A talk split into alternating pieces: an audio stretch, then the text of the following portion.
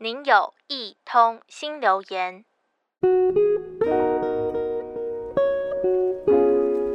有一首歌，它是这么描述的：你想要孝顺父母，不需要等到有钱的时候。世界上最好命的小孩，就是有妈妈的陪伴。千万别等到成功之后，才把妈妈接过来一起住，因为那时候妈妈已经不在了。这首歌是江蕙所演唱的《落雨声》。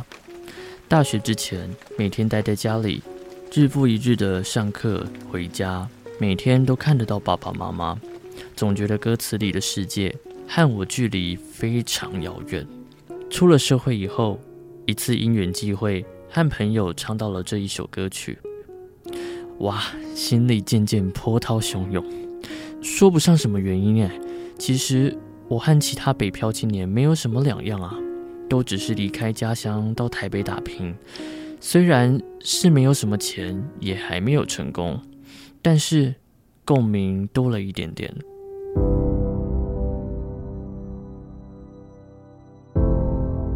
回想起过去，每天都和爸妈见面，连吃晚饭后，一家人坐在客厅聊天。这样子再普通不过的场景，现在想起来都觉得无比珍惜。亲情是永远，是一辈子的牵挂。想到了一则故事：叙利亚内战从二零一一年开始，持续了有十多年之久。战争的无情波及无数家庭，其中一个家庭是阿里的家。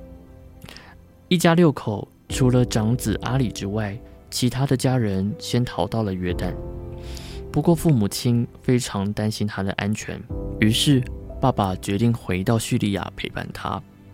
没想到两人只团圆了两个多月，他就因为战火而离开了。阿里的妈妈得知消息之后，悲痛地说：“这一天，我的心跟着阿里被埋葬了。”历经逃难。又是白发人送黑发人，当年的离别竟然就是永别。阿里的妈妈想念儿子的时候，就会抚摸着儿子往生时穿的衣服，这是他唯一能抚平情绪的方法。还说衣服上熟悉的味道比香水还香。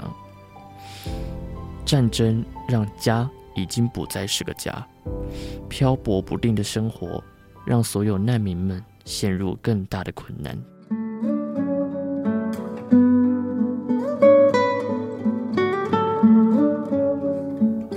在地球的另一端，说了再见，却可能不会再见。回过头来看看自己所处的环境，生活平安，家人也都健康。和阿里相比，我很幸运的还能在假日回家两三天。这故事让我更珍惜了与家人的相处时光。我想，这才是现在最该把握住的幸福吧。